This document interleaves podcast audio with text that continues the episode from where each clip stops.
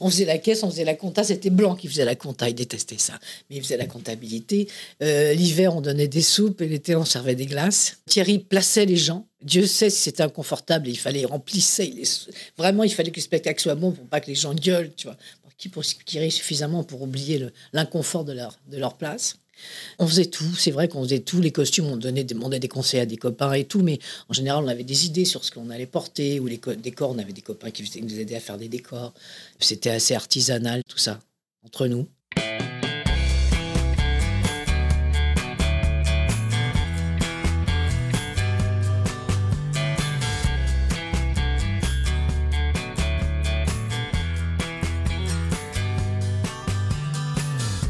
Bonjour à tous vous écoutez Cadavre Exquis, le podcast qui décompose un parcours inspirant.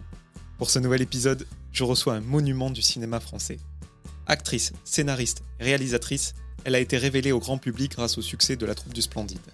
Elle a depuis construit une carrière riche de plus de 100 films, aussi entre comédie grand public et cinéma d'auteur. J'ai le plaisir d'accueillir Josiane Balasco.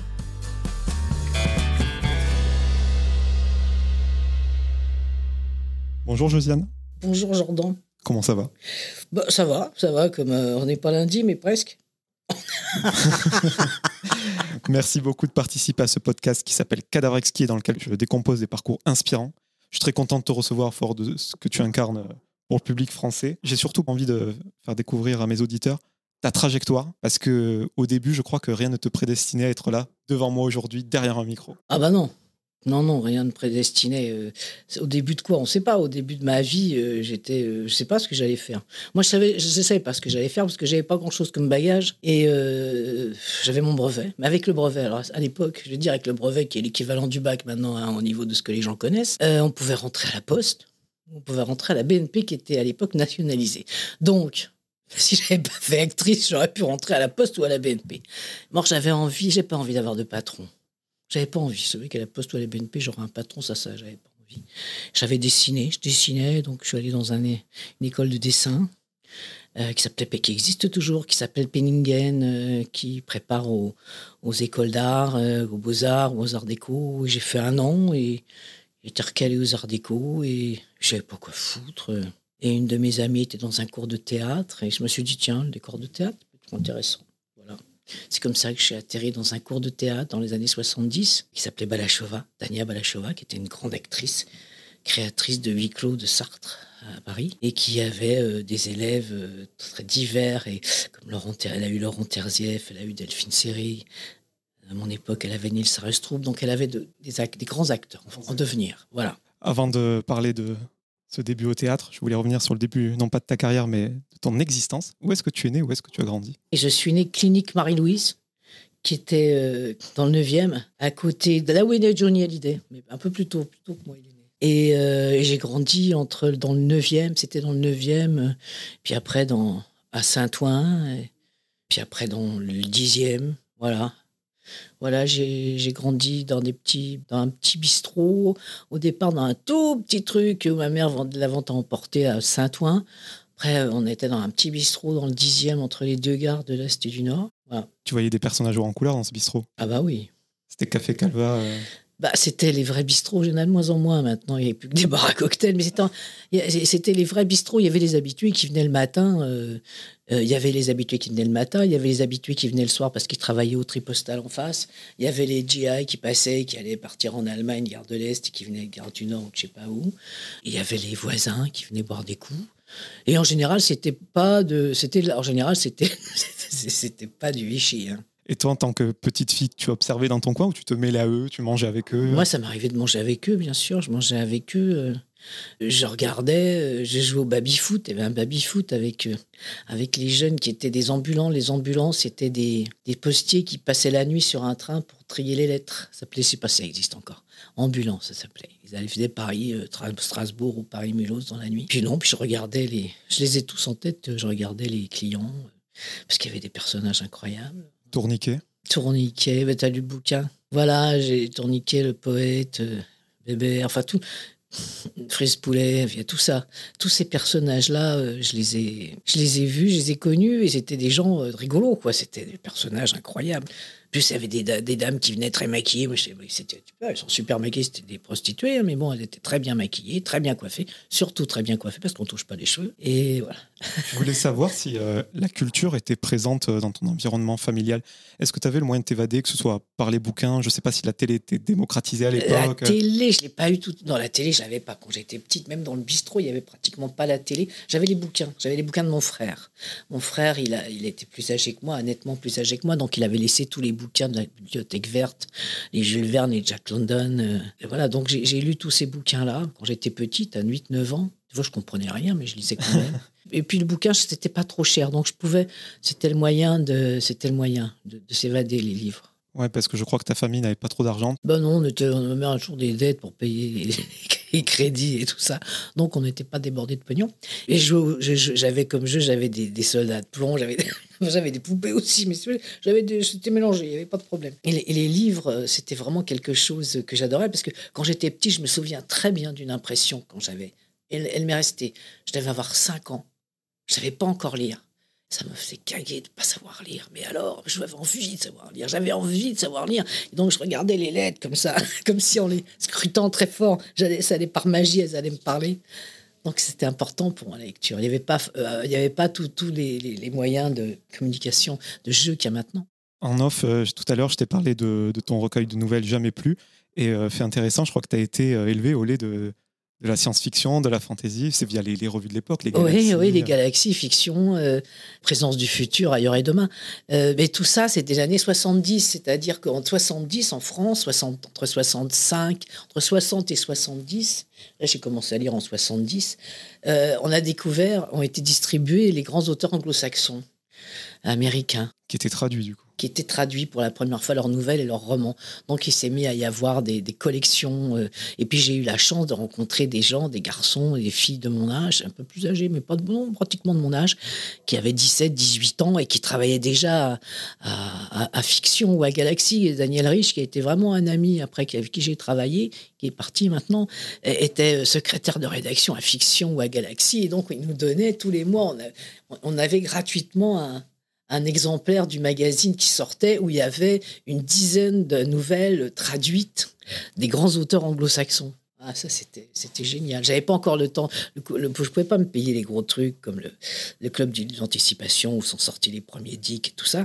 Mais euh, je pouvais lire leurs nouvelles. Tout à l'heure, tu as parlé euh, du fait que tu ne voulais pas de patron. Euh, je crois que tu l'as dit en interview, tu voulais déjà être quelqu'un. Je voulais être quelqu'un, je voulais pas être personne. Je savais pas qui je voulais être. Mais en tout cas, je, je, je voulais être quelqu'un d'important. C'est très présomptueux. Tu te dis, tu te regardes dans la glace et tu te dis, je veux être quelqu'un. Je veux être quelqu'un. Avec un joli coup de crayon, il paraît. Ouais, je savais à peu près dessiner, mais j'étais mau- mauvaise pour les couleurs. C'est pour ça quand j'ai été dans une cours de, t- de- de dessin, quand j'étais dans cet atelier, je suis resté qu'un an. euh, ça m'a appris des choses, ça m'a appris à travailler surtout. À faire charrette, c'est-à-dire à bosser deux, jours, deux nuits de suite pour rendre un travail. Après, tu as parlé des, des cours de théâtre avec euh, Tania Balachova. Mhm. Apparemment, tu y allais pour euh, voir s'ils avaient besoin d'un petit coup de main pour les décors. Et Oui. on t'a dit, euh, non, mais là, on apprend le théâtre. Alors, Oui. à quel moment on peut rester dans un cours sans en faire partie? Ah, c'est- c'était, on était en 70. hein. On n'était pas dans des cours qui sont financés par les fonds d'action américains. Parce que la plupart des grandes écoles, une notamment, est, fon- est- est financée par un fonds d'action. Enfin, un fonds de retraite américain. Donc, c'est une autre, dimension. C'est du business. C'était pas le business. C'était juste le plaisir de former des élèves et de transmettre. Euh, et ben, je suis allé, je suis arrivé avec un carton à dessin parce que j'avais une copine qui était et je m'étais dit si je veux faire du décor de théâtre, faut que j'apprenne ce que c'est que le théâtre. Et ben la cheva m'a demandé ce que je voulais, je lui ai expliqué, elle m'a dit ben, si vous êtes là pour faire du dessin, c'est pas la peine, vous pouvez remballer votre carton. J'ai dit mais en tout cas, je, je peux juste rester pour regarder. Elle m'a dit mais pas de problème, j'ai regardé trois mois sans payer, genre j'avais pas de sous. Je crois que j'ai dû, j'ai dû payer très peu de fois. Ben, la cheva, je la remercie parce que elle m'a pratiquement jamais fait payer, j'avais pas de sous. Essayer d'assister à un cours aujourd'hui sans payer. Ah bah, c'est pas possible. voilà, ou alors il faut être le prof. Donc j'ai pu, j'ai pu euh, découvrir ce que c'était que le théâtre. J'ai pu rencontrer des gens, c'était des copains. Putain, on s'amusait bien. On, on parlait de théâtre. On n'avait qu'une envie, c'était de jouer. Même devant trois personnes sur un, avec euh, comme décor un tabouret sur sur une scène de 2 mètres carrés. C'était ça, c'était jouer. Tu te souviens du premier rire que tu as provoqué? Je passais pas de scène encore, mais j'ai donné, un copain m'a demandé de donner, ma, donner réplique, c'est-à-dire, lui, il avait travaillé une scène, et c'était une scène de Obadia, de René de Obadia, qui est un grand auteur comique, qui avait écrit euh, Le cosmonaute agricole, et donc lui jouait un, paysan qui découvrait un, cosmonaute, et moi je jouais sa femme, et je lui donnais la réplique. Et les gens ont ri, et ça, j'étais scié, parce que je savais pas, je savais pas que je pouvais faire rire. Ça, ça m'a. Je me suis dit, bon, bah, je sais faire quelque chose, euh, voilà, je sais faire quelque chose. Tout à l'heure, on parlait euh, de tes parents. Je crois que tu as perdu ton papa assez jeune. Mhm. Ta maman, euh, voilà, n'avait pas trop d'argent, et je crois qu'elle t'a laissé aller, voilà, euh, vers ce choix artistique sans te ramener aux vraies valeurs du travail, etc. Ah, non, mais ma mère, elle était, elle était particulière parce que quand j'étais petite, elle aurait aimé que j'apprenne l'accordéon parce qu'elle me disait si jamais t'as pas de pognon, tu peux toujours jouer dans le métro. Mais c'est particulier. Donc elle pouvait, elle avait confiance en moi. Elle savait pas si ça allait marcher, mais elle espérait.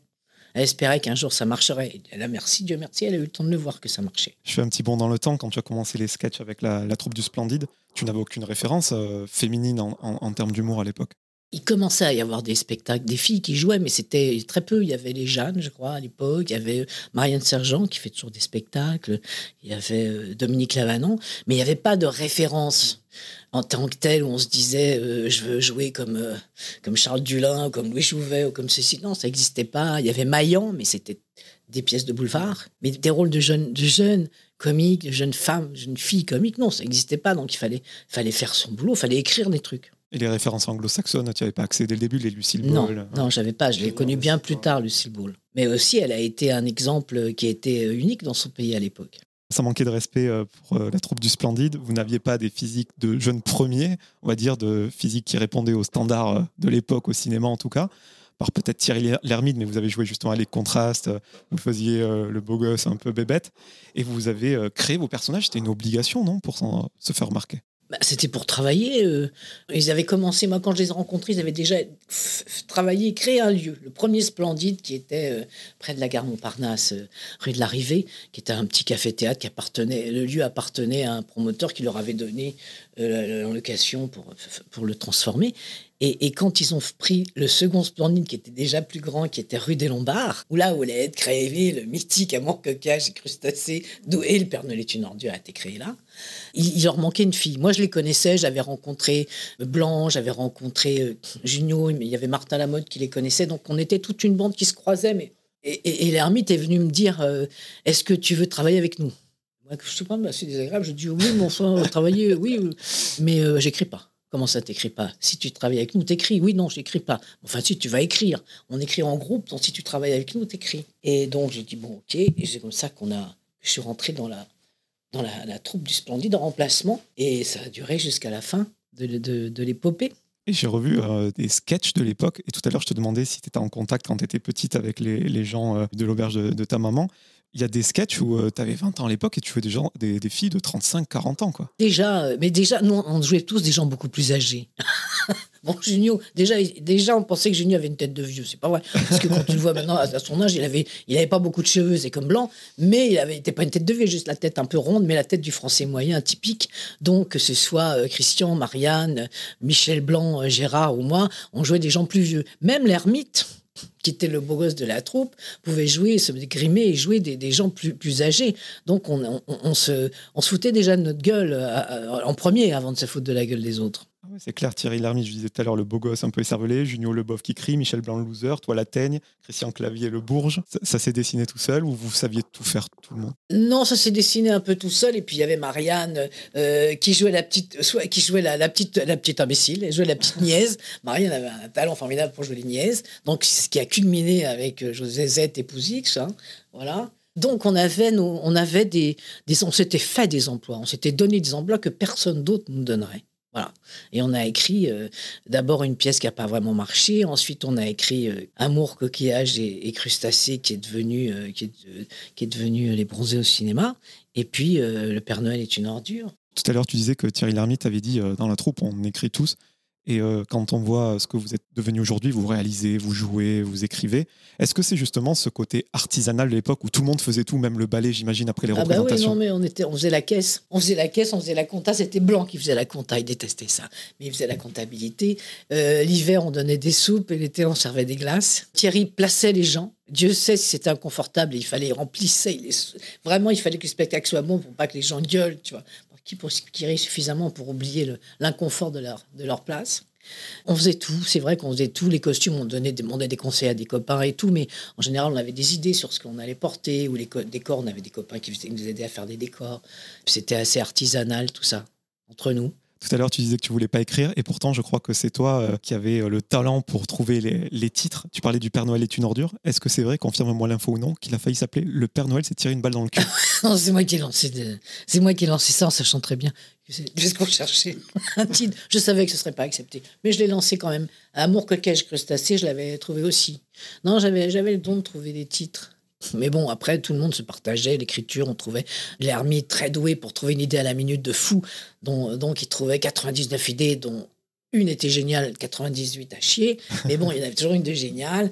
Clavier, elle structurait. Blanc et moi, on était les gendarmes. Non, ça, ça va pas. Comment ça, ça va pas? Mais non, c'est à chier, ça. Voilà, il en faut. Dans une dynamique de groupe, il faut ceux qui sont pas d'accord. Les bronzés, bon, voilà, tout le monde, c'est ce, ce qui représente euh, dans l'univers imaginaire collectif ces films. Pense que tu es la personne qui a le moins vu le, film de France. Les bronzés, mais quand ils passent, ça m'arrive que tomber dessus quand ils passent à la télé, mais je le verrai jamais de moi-même. Je crois que la dernière fois qu'on l'a vu, que je l'ai vu en entier, c'était au Rex quand ils ont fait, c'est pas si c'était les 20 ans, les 30 ans, je sais plus. Il y avait une, grande, grande fête au Rex où les gens disaient les répliques en même temps que nous.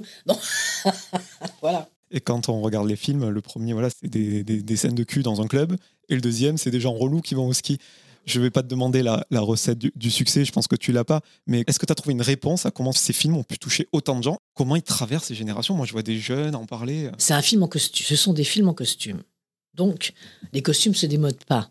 C'est-à-dire que les tenues de les paréos et les maillots de bain, euh, il n'y a pas une énorme différence entre les maillots de bain d'il y a 40 ans et, ceux de.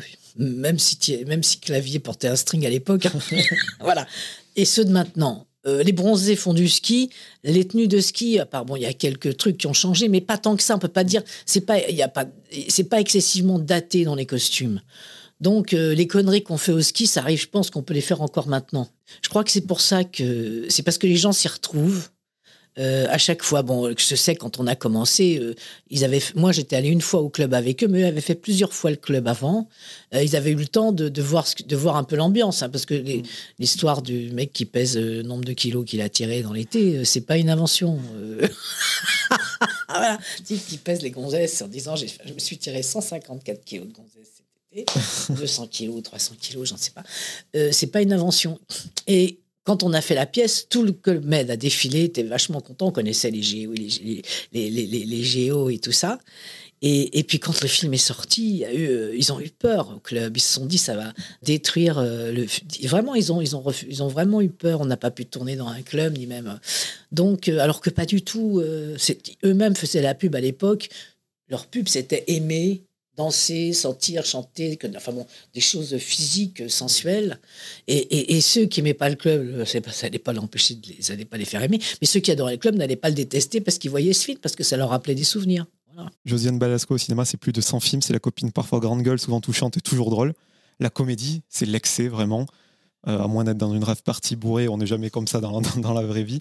Tu t'es éclaté à faire tous ces films. Ah oui, ben oui, je crois que c'est pour ça que ça fonctionne. C'est quand tu t'éclates plus, il faut arrêter ce métier. Quand tu, n'as plus de plaisir à le faire. Euh, tu peux pas faire ce métier du bout des lèvres en disant bon, allez, je m'économise. Euh, comme on remplit un formulaire, hein, c'est pas possible. Donc, euh, ça demande beaucoup d'énergie. Et il faut la mettre, pour que ça fonctionne, il faut mettre toute l'énergie que tu as. C'est ça. D'ailleurs, je parle de la comédie, mais pour ce qui est un film qui est du drame, il y a aussi l'énergie à y mettre pour jouer le drame. Ensuite, il y a un petit paradoxe dans ta carrière, j'aimerais bien euh, en parler avec toi. Tu as incarné Marguerite Duras, Françoise Dolto, donc des rôles, on va dire, un peu plus dramatiques. Tu as même été nommé au César euh, dans le film de Blier, euh, Trop belle pour toi, un rôle remarqué. Et pourtant, c'est que 30 ans plus tard que tu fais cette femme-là de, de Niclou. Donc, c'est pas parce qu'on t'a vu dans un film dramatique reconnu qu'on te propose des rôles. Et paradoxalement, quand tu joues la femme rompue au théâtre, Là, ça fait changer le regard de certains metteurs en scène sur toi. Bah, C'est-à-dire, je crois que quand j'ai fait le film de... Je regrette pas du tout d'avoir fait le film de Blier, qui est un très beau film, qui m'a permis de faire un beau personnage. Et, effectivement, beaucoup de gens ont aimé le film, qui a, qui a été nominé, qui a reçu une, une, palme, une palme à Cannes, un prix à Cannes. Donc, euh, c'est pas pour ça que les, les metteurs en scène ont eu envie de travailler avec moi. Et c'était pas grave parce que j'étais partie du principe que je n'avais rien à attendre de personne, que sur mon boulot, je le faisais moi-même. C'est ce qu'on disait tous. Sur mon boulot, je le fais moi-même. Hein. Je veux dire que je ne correspondais pas du tout à l'imaginaire des metteurs en scène de l'époque, qui étaient les années 90 euh, à peu près, 90, voilà. J'avais pas le physique, je véhiculais pas tout ce que parce que souvent un metteur en scène finalement il se projette dans les gens avec qui il a envie de travailler que ce soit dans la fille avec qui il aimerait, sauter, non mais oui, ou que ce soit le, le, garçon, beau garçon à qui il aimerait ressembler, c'est normal, c'est humain. Donc je ne correspondais pas du tout à ça. On ne pouvait pas se projeter là-dedans. Les mecs, ils pouvaient pas se projeter. Il y avait très peu de femmes qui faisaient du cinéma. Et la femme rompue, par contre? Et la femme rompue, ça, d'un seul coup, les gens sont rappelés que, que je, je ont découvert que je pouvais, grâce à Hélène Filière, qui l'a mis en scène remarquablement, cette, cette, ce monologue de Simone de Beauvoir, qui se sont rappelés que, qui sont, ou qui ont découvert que je pouvais avoir un autre registre. Et, j'ai eu beaucoup de propositions différentes. C'est ça qui était intéressant, de gens jeunes ou moins jeunes, enfin de gens que je avec qui j'aurais jamais travaillé dix ans auparavant. Donc euh, j'avais 60 ans euh, à passer à l'époque. Donc c'est ça qui est formidable dans ce métier, qu'il n'y a pas de retraite obligatoire. Dans les années 80, euh, je voulais savoir qu'est-ce qui te poussait à la réalisation? C'est les sujets de tes films, voilà, les réalisateurs étaient frileux ou on était dans le schéma du réalisateur-auteur? Ben, c'est le sujet, et puis c'est parce que j'avais envie de raconter ça et que c'était plus facile pour moi de le raconter que de passer par un metteur en scène avec qui je devrais discuter chaque détail. Voilà, si je l'écrivais. Donc euh, j'écrivais, euh, j'écrivais, je réalisais, j'écrivais en coécriture souvent parce que je n'écrivais pas toute seule, et, je réalisais des sujets qui me tenaient à cœur parce que je pensais que j'avais un rôle que j'avais pas tenu. C'était ça aussi, c'était le fait de pouvoir jouer. Donc c'est comme ça que j'ai fait huit films. Un de tes premiers scénarios, c'est Les hommes préfèrent les grosses. Tu as été précurseur ça, dans la dénonciation de la grossophobie. Oui, mais enfin bon, c'était quand même. moi, ça me faisait rire parce que c'était une parodie des hommes préfèrent les blondes. Hein. Et, j'avais écrit, euh, j'avais eu l'idée, puis j'avais écrit avec Jean-Marie Poiré qui l'a réalisé. Et, c'était, euh, c'était une vraie comédie. Mais euh, moi, au départ, j'étais partie sur un duo. Euh, et j'avais pas d'équivalent féminin, donc j'étais partie sur un duo genre Jerry Lewis, Dean Martin. Hein. Il y avait Jerry Lewis le comique et Dean Martin le beau gosse. Après, on a trouvé Diane Lartegui, qui, nous a quittés aussi, hélas, prématurément. Diane Lartegui pour jouer la très très belle mannequin qui va partager mon appartement alors que j'ai cru le louer à un ton. Parce que moi-même, étant pas très gâté par la nature, je ne veux personne me fasse d'ombre. Donc voilà, c'est ça l'histoire. Et dans tes films, euh, voilà, tu t'es dit que dans le cinéma euh, classique, entre guillemets, c'est pas forcément les beaux mecs qui couchent avec les plus belles filles. Donc toi, tu as fait pareil. Mais ouais, mais je me dis, attends, moi, c'est toujours dit, mais pourquoi pas moi? Pourquoi, pourquoi les mecs, ils devraient faire un truc et pas moi? C'est toujours fonctionné comme ça. Maintenant, ça s'équilibre. Maintenant, on voit que les filles peuvent faire beaucoup de choses. Mais à l'époque, alors pourquoi il y a un mec qui a une tronche de cake qui, finit avec la, avec la belle-fille et que personne ne se pose des questions, qu'il n'est même pas friqué, donc il n'y a pas d'explication. Bon, il est friqué, donc il est beau comme Crésus. Et souvent dans les films, tu vois un type que pas forcément, je ne parle pas de l'acteur, par simplement du physique. Je me dis, mais il n'y a pas de raison que je fasse pas ça moi aussi. Hein. Et c'est pour ça que dans pas mal de mes films, je finis avec le beau, le beau gosse, quoi. Dans les films que tu as écrits et réalisés, je pense forcément à Gazon Maudit, qui a très bien vieilli, je tenais à le dire. Voilà, un film sur le lesbianisme. À l'époque aussi, aucune référence. Non, il y bah, justement, pour ça, je me disais, pourquoi on écrit toujours des films sur les PD, pas sur les gouines C'est toujours mes, réactions euh, de se dire. Euh, là, j'emploie tous ces mots d'une manière qui est absolument pas péjorative. Mais c'est vrai qu'à l'époque, il fallait regarder des, films militants ou des films de. Voilà, des films militants ou des films de cul. D'envoyer deux filles ensemble sous les regards d'un mec. En général, c'était ça. Et je me suis dit, euh, moi j'ai plein de copines lesbiennes qui sont des filles sympas et tout. Pourquoi, pourquoi on n'en parle pas? Pourquoi on ne fait pas une histoire avec ça? Et, bon, l'histoire de. J'avais entendu parler d'une histoire comme ça, que je, que je raconte dans l'histoire, qui me faisait beaucoup rire. Le type qui trompe sa femme attire l'arigot et d'un seul coup, il se venge en, en, amenant une autre femme à la maison. Donc, c'est comme ça que c'est venu l'idée. C'est comme ça que c'est venu l'idée. Et ce film, c'est devenu un marqueur dans l'histoire de certaines personnes homosexuelles parce qu'ils ont eu un repère bah, D'un seul coup, on voyait. D'abord, il y avait un personnage qui était euh, une lesbienne, qui était une fille qui aimait les filles, dans un film grand public. C'était pas un film euh, de, militant, ni un film d'auteur euh, à petite diffusion. C'était Claude Berry qui l'avait sorti. Et puis on pouvait en parler, et puis c'était une fille plutôt, le personnage était plutôt sympathique, il était même rigolo, bon, donc on, on, était avec elle, on était avec cette fille. Voilà, il était plutôt séduisant. plus, je trouvais que c'était pas mal dans le film, euh, comme euh, gonzesse, euh, voilà. tu l'aurais fait ce film si tu avais eu conscience de. J'avais conscience. J'avais conscience, déjà? J'avais conscience que ce film racontait des choses qui étaient qui avaient jamais été racontées. Et Dieu merci, les autres n'avaient pas cette conscience, parce que je pense que il y a des peut-être qu'ils l'auraient pas accepté. Peut-être que j'aurais pas pu le faire aussi facilement si c'était. Ils se sont dit ça va être une grosse comédie avec Balasco en lesbienne. Voilà. Et, et moi, j'avais dit sur le tournage à mon co-scénariste, on a une grenade dégoupillée, ça va leur exploser à la gueule.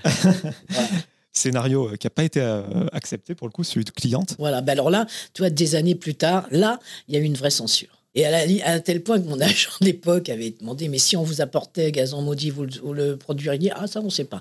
Donc, tu vois, à l'époque, il y avait une vraie... C'était avant que ça commence, après maintenant, des filles qui, qui, se, qui ont recours à des, à des, à des, à des hommes euh, tarifés, à des relations tarifées je sais pas, dans toutes les séries, il y en a une. je veux dire, c'est pas quelque chose d'exceptionnel à l'époque, mais c'est comme si j'avais écrit, fait l'apologie du nazisme dans un film. Tout le monde me l'achetait à la gueule, les hommes comme les femmes, c'est honteux de raconter ça, tout le monde. Et je me suis dit, et à chaque fois, je me suis dit, putain, faut vraiment que ce soit fort pour qu'il me le renverse. Pour qu'il me l'envoie à la gueule comme ça, c'est fort. Du coup, tu en as écrit un bouquin. Voilà. Et donc, euh, là, je me pourquoi vous n'écrivez pas un livre? Je dis, ben oui, j'ai un scénario était écrit, j'écris le bouquin. J'ai écrit le bouquin, j'ai eu tout de suite un, un éditeur chez Fayard. Il a été vendu à 100 000 exemplaires et j'ai pu trouver un, producteur cinq ans après. Voilà. Et ça a été venu cliente avec euh, Nathalie Baye. Après, euh, bon, il y a eu d'autres bouquins. Moi, celui qui a attiré mon attention particulièrement, c'est ce recueil de nouvelles, Jamais plus. Donc, en plus, c'est intéressant. On a dit que tu avais été élevé euh, au lieu de la SF tout à l'heure. Donc, il y a plein de références évidentes à, à Poe, à, Dick, etc. Mais euh, il y, a aussi euh, Fantôme et Farfouille, Frédéric Brown. Euh. Oui, bien sûr. Mais, surtout, moi, je pars, des sujets qui me font rire. Bon, il y, a y a plusieurs nouvelles. Hein. Il y a une nouvelle qui est premier degré angoisse. Voilà. Mais avec un, personnage qui a une faculté, disons, paranormale, qui est de communiquer avec les animaux. L'héroïne communique avec les animaux, ce qui va l'aider à s'en sortir. C'est bien que tu cites cette nouvelle parce que le cerveau, on en apprend tous les jours de quoi il est capable, donc c'est plausible en soi. Écoute, euh, on, apprend bien que les arbres communiquent entre eux, donc tu vois, après, euh, c'est foutu de la gueule des, des, premiers, des premiers hommes qui, qui priaient auprès des arbres. Et puis, et puis, il y a des nouvelles qui me font rire simplement parce que j'ai pris, j'ai pris tous les. Euh, par exemple, j'adore les, j'adore les séries de, de zombies. Voilà, moi, les séries de zombies, on a plus ou moins bonnes, mais c'est vrai que c'est assez marrant. Et, et, je me suis dit, putain, si on prenait des zombies qui, au lieu de vouloir bouffer les gens, vous, vous allez les embrasser, sauf qu'ils sont en décomposition. Donc ce serait aussi dégueulasse. Donc je suis partie de cette idée. Donc à chaque fois, euh, si tu veux, je suis partie d'une idée de, d'une, de quelque chose qui existait euh, pour, pour aller ailleurs. Je suis en train de réaliser quelque chose en, en parlant de bouquin. C'est le premier projet finalement où tu étais toute seule parce que le théâtre, les scénarios, la réalisation, c'est des projets de groupe Non, pas le théâtre. Théâtre, j'ai fait des pièces où je suis toute seule. Toutes mes pièces, c'était Nuit d'ivresse, c'est toute seule la pièce. La, au théâtre, non, au cinéma, gros projet de groupe. Enfin, au moins projet à deux de toute façon. Et euh, au théâtre, euh, pratiquement après le Splendide, c'était projet seul. Et les livres, c'est écrit seul, c'est écrit seul, un bouquin. Mais je me suis beaucoup amusé à, écrire ça. Euh, le, cinéma, tu continues de, de t'y rendre dans les salles ou ça ne t'intéresse pas non? C'est terrible. Non, mais là, je vais y retourner. Je vais retourner parce que je vais être, ça, ça m'amuse beaucoup, je vais être présidente euh, du jury du Festival du film de science-fiction de Neuchâtel en Suisse. Voilà. Mais c'est du travail, c'est pas pour le plaisir. Ah ouais, mais non, parce que sinon, c'est, non, mais ce sera aussi pour le plaisir de voir des films. Donc euh, voilà, c'est pas juste pour le travail, parce que ça, c'est pas un, c'est pas un travail au sens où on t'oblige pas à le faire. Pourquoi tu y allais plus? T'as l'impression que les gens, euh, c'est l'examen, ils jugent. j'avais l'impression, j'ai l'impression que c'est l'examen, et surtout, c'est vrai, je suis comme tout le monde, j'ai les plateformes. Je parle même pas du prix des salles parce que moi j'ai des, cartes pour y aller gratuitement, donc c'est pas une question de billets. Je vais de temps en temps au cinéma, mais pas beaucoup. Mais quand tu vois que le prix d'une salle, d'une pièce de cinéma, c'est 15 balles, je sais pas combien, c'est 15 balles. Ouais, c'est ça. 15 balles, tu vois. Donc si tu as euh, 3 ou 4 plateformes, ça te fait jamais 40 balles par mois. Ouais, il faut faire des choix. Il y a la curiosité au cinéma. Il y a de temps en temps, les gens, c'est pour ça que les gens ils vont de temps en temps, mais ils vont pas systématiquement comme on y allait avant. Je vais te parler du film Des mains en or. Est-ce que tu peux nous, raconter euh, justement l'histoire de ce film? Le film Les Mains en Or, c'est un film écrit, euh, réalisé par Isabelle Mergot, qui raconte l'histoire de Martha et de euh, Philippe. Martha est une, une femme de la campagne qui a un don particulier, c'est qu'elle peut guérir la douleur avec ses mains. Elle a donc les mains en or. Et Philippe est un bourgeois de Desvilles extrêmement prétentieux, intellectuel, qui est écrivain et qui veut rentrer, qui se prépare à rentrer à l'Académie française. Et par un, coup du sort, puisqu'il a un petit accident de voiture, il se retrouve transporté dans la petite baraque de Martha. Or, ce type-là a un mal de dos permanent qu'il n'arrive pas à soigner. Et pourtant, sa femme, le, est tout bible bourre de médicaments. Et Martha va réussir peu à peu à lui enlever sa douleur. C'est le début de leur histoire. Isabelle Mergot, elle a, expliqué qu'elle a, réglé un gros problème à une jambe grâce à une guérisseuse. Est-ce que toi, ces médecines alternatives, ça te parle? Oui, ça me parle. Moi, je suis sûr que ça peut fonctionner. Je suis sûr, on ne sait pas. On est tellement au début de certains trucs. L'énergie, on ne sait pas comment elle fonctionne. On sait qu'on a de l'énergie, qu'on est traversé par l'énergie, qu'on est fait par de l'énergie qui nous tient debout. Mais bon, donc pourquoi pas? Acupuncture, hypnose, tu t'es déjà essayé à quelque chose? Euh, Acupuncture. Euh, alors, il y a des choses auxquelles il faut que tu y crois. Homéopathie, j'y crois pas. C'est plus fort que moi. Peut-être que ça fonctionne, j'y crois pas. Hypnose, je crois que j'avais essayé une fois, ça détend. Acupuncture, je l'ai fait, ça c'est bien. L'acupuncture, c'est bien. Je crois qu'il y a des seuls trucs auxquels je ne crois pas, hélas, hein, je suis désolé, c'est l'homéopathie. Ou alors faire une petite prière. Je dire que si je bois de l'eau de lourd, pour moi, c'est pareil. Quand Isabelle Mergot te contacte pour ce film, euh, même après toutes ces années de carrière, voilà, tu fais confiance à l'humain ou tu lis quand même toujours le, scénario? Ah ben je lis le scénario, c'est le scénario qui décide de ce que tu vas faire. Tu ne signes pas un chèque en blanc à quelqu'un si tu sais pas ce qu'il a fait. Euh, tu signes pas un, ton, non, euh, je savais ce qu'elle avait fait, j'avais vu ses films et je trouvais qu'à chaque fois les sujets étaient bien traités, ils étaient originaux. Et, quand j'ai donc euh, quand j'ai entamé son scénario, j'ai vu que là aussi, c'est de nouveau c'était un sujet intéressant, un sujet de comédie qui n'avait pas forcément été traité que le personnage qu'on m'offrait euh, n'était pas celui, parce que souvent on t'offre son piternel, la mère, la belle-mère, la grand-mère, euh, la maison de retraite. Au bout d'un moment, on va dire ok, moi je suis pas à la maison de retraite. Donc là, c'était, j'ai dit oui tout de suite. Dans un, cinéma où est présenté le film, euh, Isabelle Mergot a dit que visiblement la seule consigne qu'elle t'avait donnée, c'est je veux que tu sois mignonne, que tu sois douce et voir toutes tes dents. Vrai. elle voulait que je sourie, oui. non, elle me dirigeait, elle me donnait pas que ça comme consigne. Non, non, elle dirige euh, Isabelle est un metteur en scène qui, dirige. Après, elle te laisse des libertés, mais elle, sait ce qu'elle veut. Oui, bien sûr, c'est bien d'ailleurs. Et elle disait avec beaucoup d'honnêteté que bon, elle savait où placer les, comédiens, etc. Mais que question technique, voilà, elle, elle déléguait euh, cette partie. Est-ce que toi, en tant que réalisatrice, tu as, le nez partout euh, Non, non, non, ça, ça, ça me regarde pas. Moi, quand je suis actrice, euh, en tant que réalisatrice, c'est différent. En tant qu'actrice, il faut suffire, il suffit de bien s'entourer. voilà, il suffit de bien faire un bon casting. Je sais plus quel grand metteur en scène vous dit, a dit la direction d'acteur, c'est de faire un bon casting. Et puis après, euh, le, cinéma, euh, euh, tu t'entoures bien, tu n'es pas censé savoir toute la technique, mais en tout cas, tu sais ce que tu veux voir. Et il faut que tu trouves les bonnes personnes qui vont te le traduire. Et quand moi, je suis actrice, je me mêle absolument pas de ce qui se passe du côté de la caméra. C'est pas mon job. Et dans ce film, tu pousses la chansonnette oui, oui, elle me fait chanter. Euh, Martha chante dans le bistrot du port euh, des chansons euh, populaires que tout le monde reprend encore en chœur et, ce qui fait que ça lui fait gagner un peu sa vie parce qu'elle ne se fait pas payer pour son don. Hein, elle est payée en, courgettes, en demi-poulet et en un, un kilo de carottes. Donc, c'est pas ça qui la, qui la fait vraiment vivre. Mais la chanson, ça la fait vivre. Toi qui as touché à tous les arts dans ta carrière, la musique, c'est pas une case qui manque, même si tu as chanté euh, à diverses occasions. Non, on peut pas tout faire. Par exemple, le dessin, j'ai dessiné, mais j'ai du mal à, faire, à avoir un hobby comme ça. Je pense que dès que c'est artistique, ça peut pas être un hobby, ou alors c'est vraiment. Non, ça peut pas être un hobby. On peut pas juste chanter par hobby, on peut chanter dans son bain si on veut. Euh, par hobby, je joue aux jeux vidéo, voilà. Est-ce que euh, les tours sont bien gardés jusqu'à que tu rentres chez toi là? Écoute, euh, j'ai arrêté, j'ai arrêté. Euh, je veux dire que j'ai lâché Game of Thrones. Voilà, je suis désolé. Et j'ai repris des vieux jeux. Ghost Treasure. C'est des jeux de à l'ancienne, à l'ancienne que tu peux faire assez rapidement et recommencer. Voilà, mais j'ai arrêté les jeux qui, qui demandent trop d'attention. J'en avais marre de, de sauver mon. Est-ce que tu as récupéré les disquettes de Age of Empire non, que tu avais jeté à l'époque. peux plus maintenant. Tu peux. Je crois que ils ont ressorti. Mais je peux pas parce que si je vais replonger dedans, ça va être terrible. Ton personnage de Martha, avec sa douce folie et ses mains guérisseuses, elle, s'oublie beaucoup. C'est euh, le quotidien de, beaucoup de femmes au service des autres, qui s'oublient, qui veulent sauver le monde.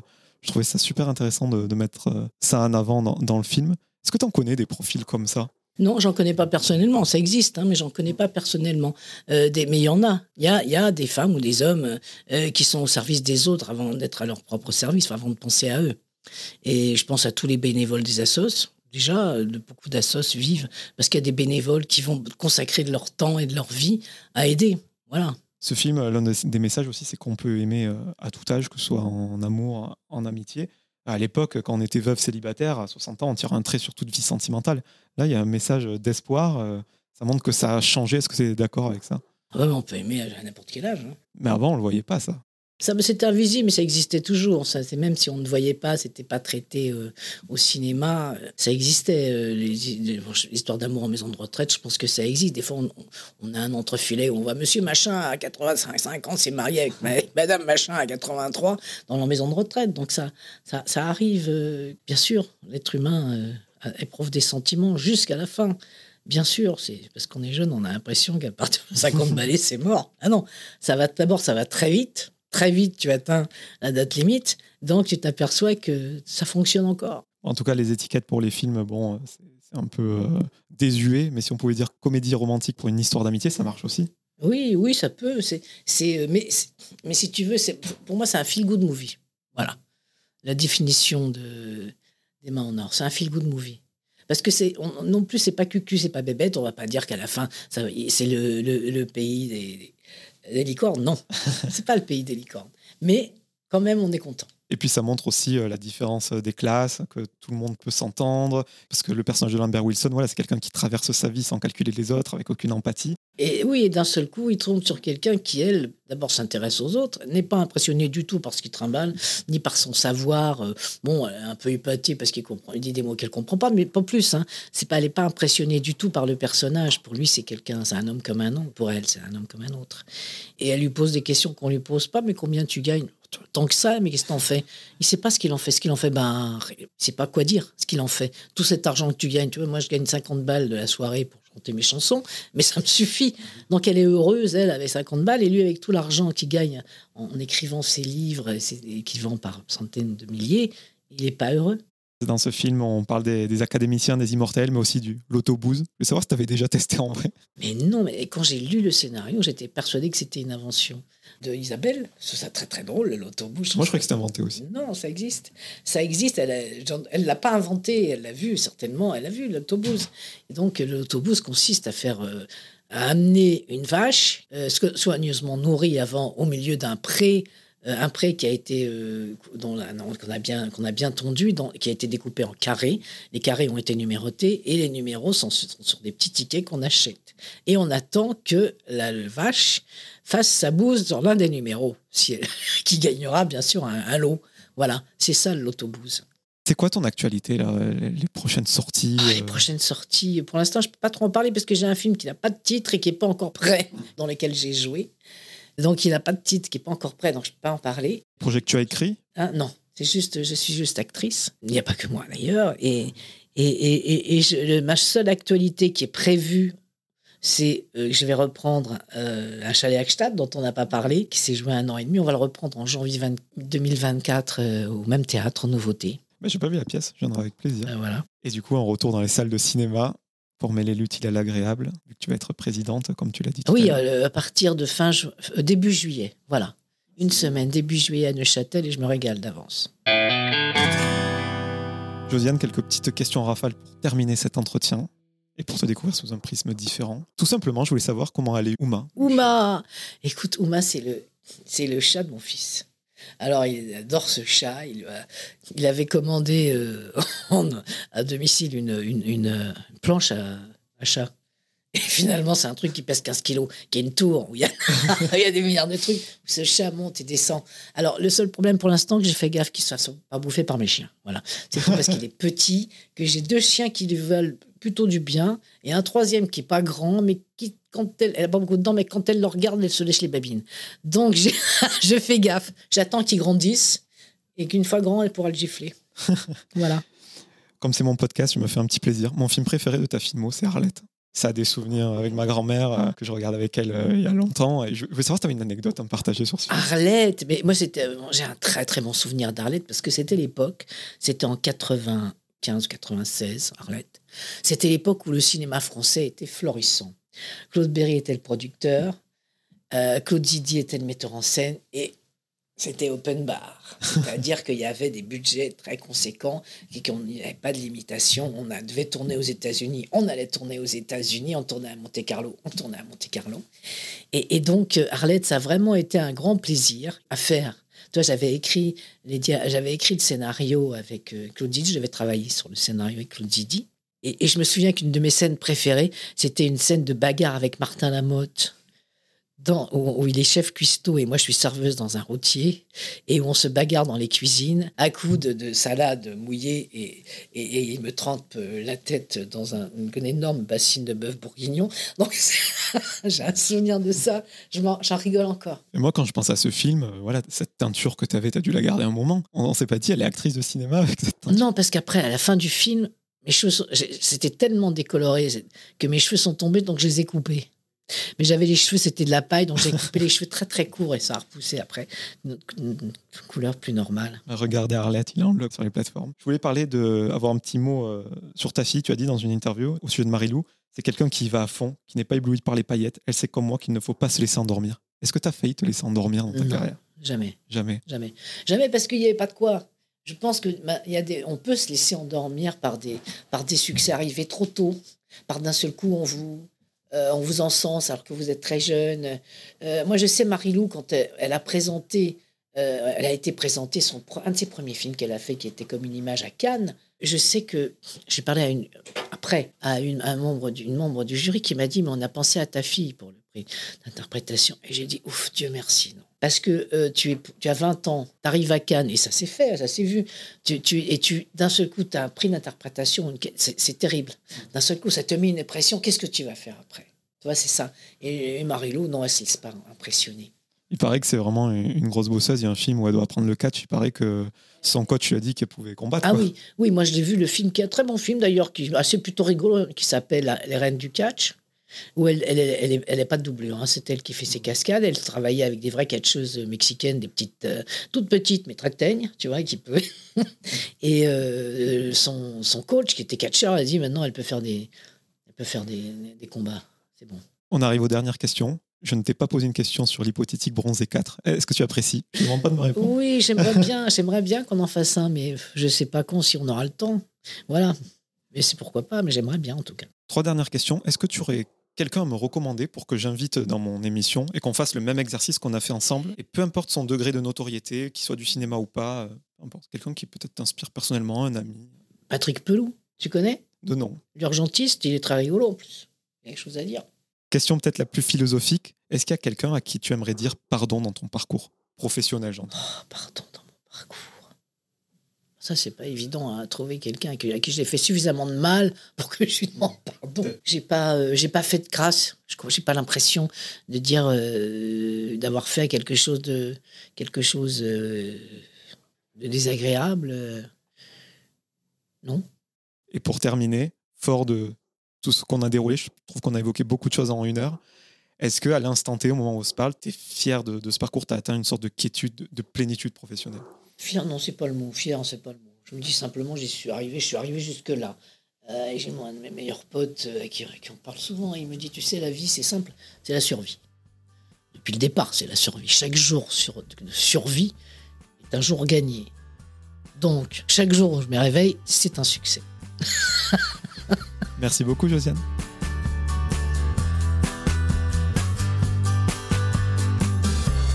Merci à toutes et à tous d'avoir écouté cet épisode avec Josiane Balasco. Si vous voulez soutenir le projet, vous pouvez mettre 5 étoiles sur Apple Podcast et Spotify et vous abonner à Cadavrexki sur toutes les plateformes de streaming. Je vous donne rendez-vous très bientôt en compagnie d'un nouvel invité.